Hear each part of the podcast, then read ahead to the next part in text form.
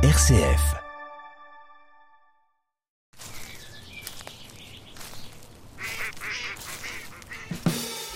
Trésor de Sologne, Norbert de Brézé.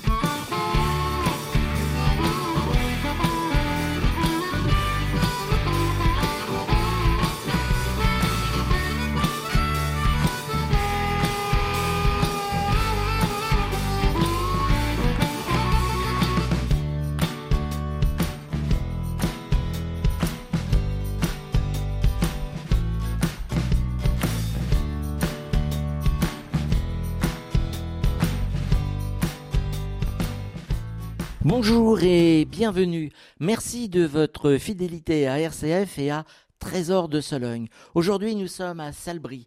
À Salbris, dans les locaux de l'Office de tourisme de Sologne. Évidemment, nous sommes en compagnie d'Ise Carré. Bonjour Ise. Bonjour Norbert, bonjour Charlotte, bonjour à tous. Vous avez reconnu le générique qui annonce maintenant depuis de nombreux mois l'émission spéciale de Trésor de Sologne réalisée en partenariat avec l'Office de tourisme de Sologne. Le titre de cette pièce de clavecin de Jean-Philippe Rameau, L'aigné de Sologne, est aussi l'occasion de rappeler pour les nouveaux auditeurs qu'un niais de Sologne ne se trompe qu'à son profit. Aujourd'hui, comme chaque mois, l'Office de tourisme de Sologne vous emmène sur le terrain à la rencontre de ceux qui font la Sologne du tourisme pour parler culture, nature, art, artisanat, terroir, hospitalité, sorties, lieux de visite, musique, gastronomie, histoire, architecture, littérature, tradition de Sologne et j'en passe. Et nous remercions encore une fois Norbert de Brézé et RCF Loiret de nous avoir sollicités pour réaliser cela. Aujourd'hui, pour la dixième émission de la série, nous sommes chez nous à l'Office de tourisme de Sologne à Salbris avec Charlotte en Sologne, guide conférencière diplômée qui assure entre autres les visites guidées estivales de l'Office de tourisme et qui vient de s'installer au cœur de la Sologne pour se spécialiser dans les visites de bourgs et de villages soloniaux, tous riches de patrimoine et d'histoires à raconter.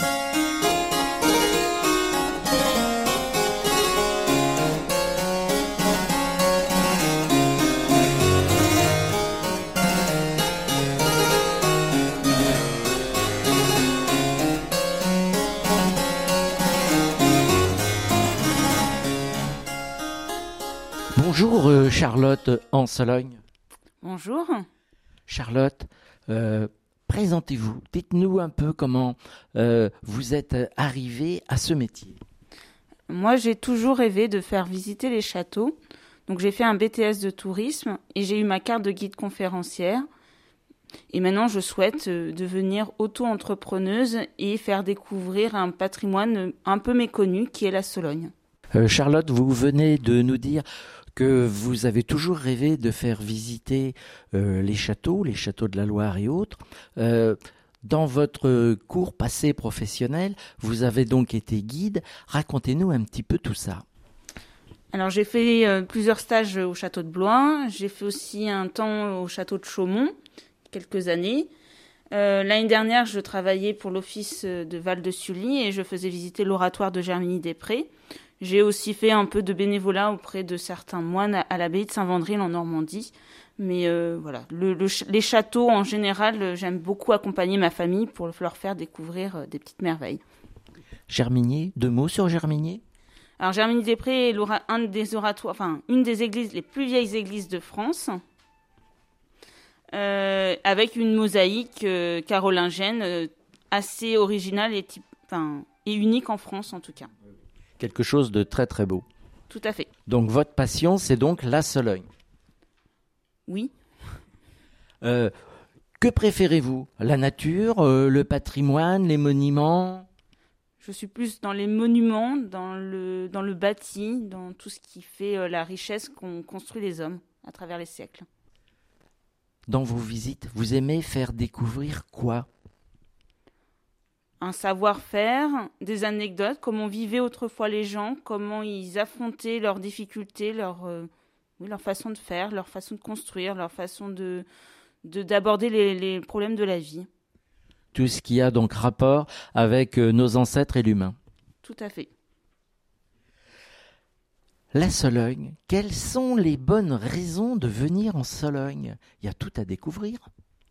Oui, je pense que c'est une, région un peu méconnue qui demande à être découverte et peut-être au-delà de certains clichés qu'on peut avoir sur ce, patrimoine. Il y a des véritables trésors, des petits villages qui, méritent d'être connus et être découverts. Le terroir et l'histoire euh, euh, solognote euh, est extrêmement riche à ce niveau-là. les incontournables en Sologne, vous voyez quoi dans les incontournables?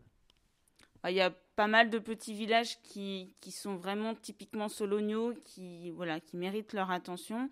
C'est vrai que cet été, j'ai eu l'occasion de faire visiter quatre euh, villages qui m'ont été euh, particulièrement euh, chers puisque voilà, j'ai découvert, mais il y en a d'autres aux alentours. Donc j'ai fait découvrir celle Saint-Denis, La Ferté-Imbeau, Salbris, Pierrefitte. Mais j'ai aussi découvert au détour de petites pèlerinations Sauvigny en Sologne, Chon.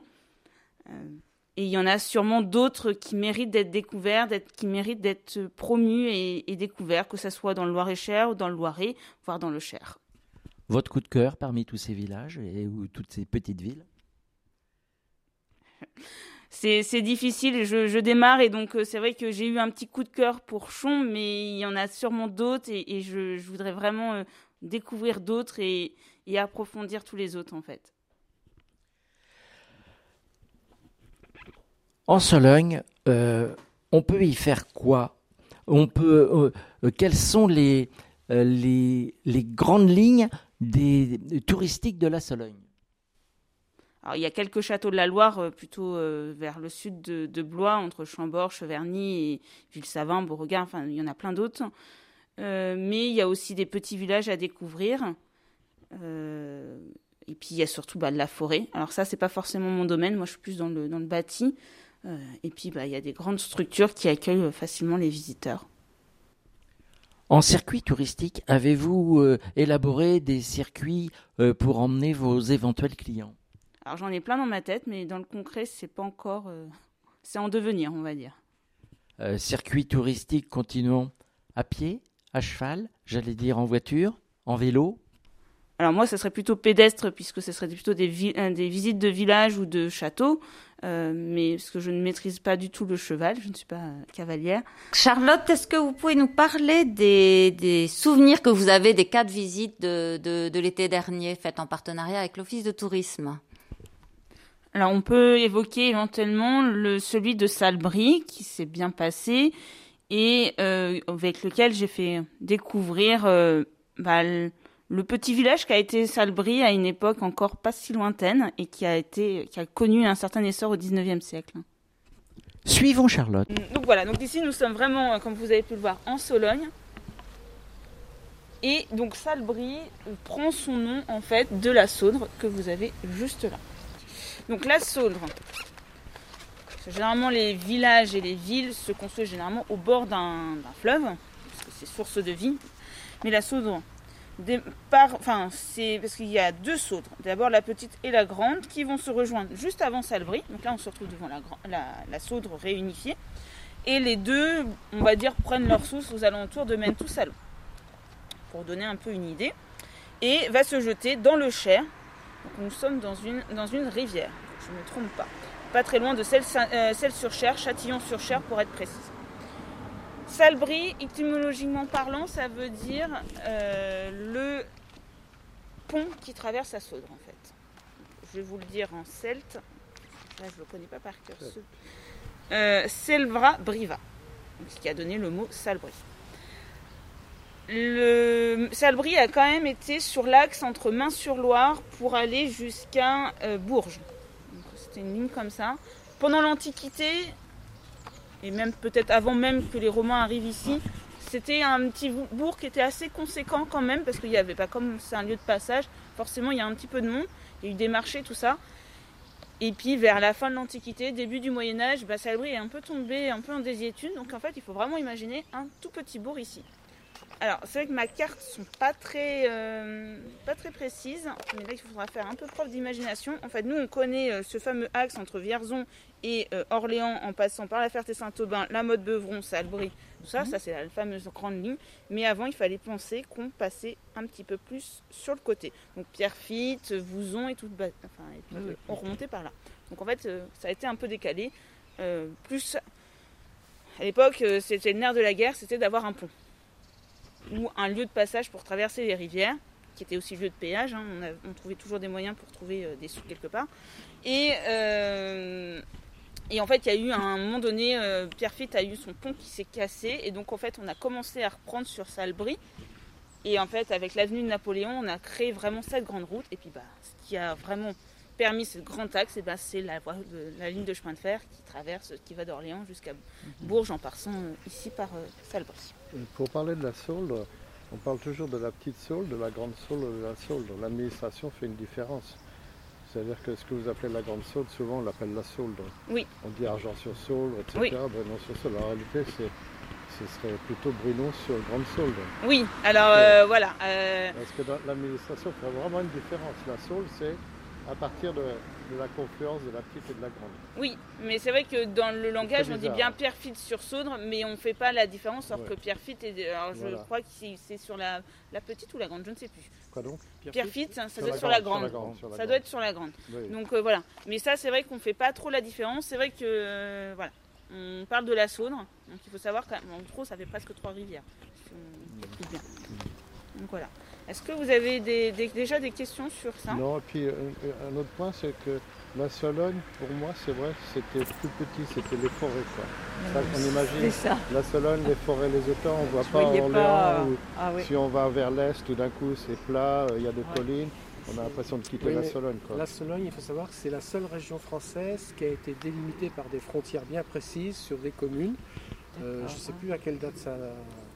Mais, au milieu du 19e siècle, on a re- redéfini. Après, moi, ce que je viens de vous donner, ce sont des, vraiment des grandes lignes. Ouais, c'est ouais. vraiment la Loire, en fait, qui fait vraiment la différence. Ouais. Du moment qu'on traverse la Loire, on n'est déjà plus en Sologne.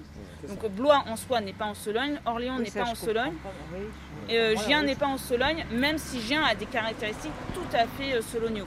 Euh, Blois non plus n'est pas en Sologne, même si elle a aussi des caractéristiques. C'est vraiment la Loire qui fait vraiment la différence. Après, la, la Sologne, il faut vraiment imaginer qu'avant le milieu du 19e siècle, c'était quand même une zone, beaucoup de marécages, oui. après qui a été un peu domestiquée avec les, les étangs, mais on avait encore le palu au milieu du 19e siècle. Donc euh, voilà, c'est quand même une zone On très... appelait les Solognos les ventres jaunes. Voilà, tout à fait. Ben, Il y en avait qui disaient même que c'était le bagne, hein. pire que le bagne. Donc euh, voilà, la- l'image de la Sologne est en train de, de redevenir autre chose. Mais entre-temps, euh, oui. Enfin, on a, je pense qu'on a encore à redécouvrir ce patrimoine et cette culture euh. Maintenant, nous nous dirigeons vers l'église. L'église est sous le vocable de Saint-Georges.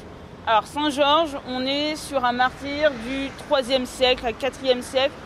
Après, entre la légende et la réalité, euh, voilà, il y a plus de la légende que de la réalité. On va dire que, historiquement parlant, on sait que c'est un martyr. La légende fait qu'il aurait terrassé un dragon pour sauver une princesse. La légende de Saint-Georges, on pourrait presque l'assimiler, au moins dans, l'imaginaire, avec Saint-Michel. C'est-à-dire que la représentation entre Saint-Georges et Saint-Michel, il faut être très observateur. Saint-Georges est généralement représenté à cheval, en armure plutôt de romain. Saint-Michel, il est généralement debout et avec des ailes. C'est comme ça qu'on peut différencier les deux, mais généralement dans l'art, on peut faire la confusion entre les deux. Donc bien sûr, Saint-Georges, généralement, on l'associe beaucoup avec l'Angleterre, puisque la croix, euh, le drapeau anglais fait référence à la bannière de Saint-Georges. On est dans une église qui a des origines du 11, euh, 12e siècle pardon, au 14e siècle. À un moment donné, on a envisagé euh, de... Au moment du 16e siècle, vous allez voir quand on va rentrer dedans, le 16e siècle, c'est avec ce côté gothique, un peu renaissance. Et on a voulu la remodifier, mais on n'a pas eu les moyens. Tout ce qu'on sait, c'est qu'au milieu du 19e siècle, la voûte s'est effondrée, donc on a été obligé de la reconstruire.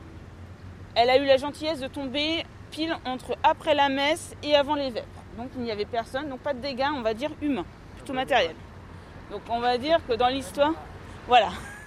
Donc ce qu'on va voir, je vous en reparlerai, à l'intérieur, ça a été refait au, euh, au 19e siècle. On va après re-rentrer, ce sera plus simple pour donner des explications. Le auvent, qui date du, euh, de 90, c'est une reconstitution. Ce qu'on appelle un caquetoire. Des caquetoires, vous en avez beaucoup en Sologne, vous en avez aussi dans le Loiret. Alors, à votre avis, à quoi ça peut servir? Peut-être, euh, les messieurs, je pense que vous savez, mais est-ce que, mesdames, vous savez un peu... euh, Voilà, caqueter. Voilà. Donc les femmes, après la messe, parlaient. Donc on appelait ça un caquetois. Oui, les hommes peut-être allaient en face. Sûrement. Mais en tout cas, l'avantage, c'était comment on était à l'abri, d'où le mot caquetois. Donc voilà. Et ça, vous en avez euh, beaucoup en Sologne et aussi un petit peu euh, dans le Loiret aussi, un petit peu partout. Eh bien voilà, vous avez vécu un aperçu d'une visite guidée avec Charlotte en Sologne. Eh bien, si vous voulez vivre euh, vous-même une expérience identique avec Charlotte en Sologne, il ne vous reste plus qu'à contacter l'Office de tourisme de Sologne. Merci Charlotte, merci Norbert et merci à tous de nous avoir accueillis chez vous. L'Office de tourisme vous donne rendez-vous le mois prochain, encore sur le terrain, à la rencontre de ceux qui font la Sologne du tourisme. À bientôt. Je vais remercier Charlotte d'avoir participé à cette émission et bien sûr, je vais saluer Charlotte. Au revoir Charlotte. Au revoir et merci beaucoup. Au revoir chers auditeurs, à très bientôt, belle semaine à vous et grand merci toujours à nos amis de la technique, Stéphane et compagnie. Merci à tous, belle semaine.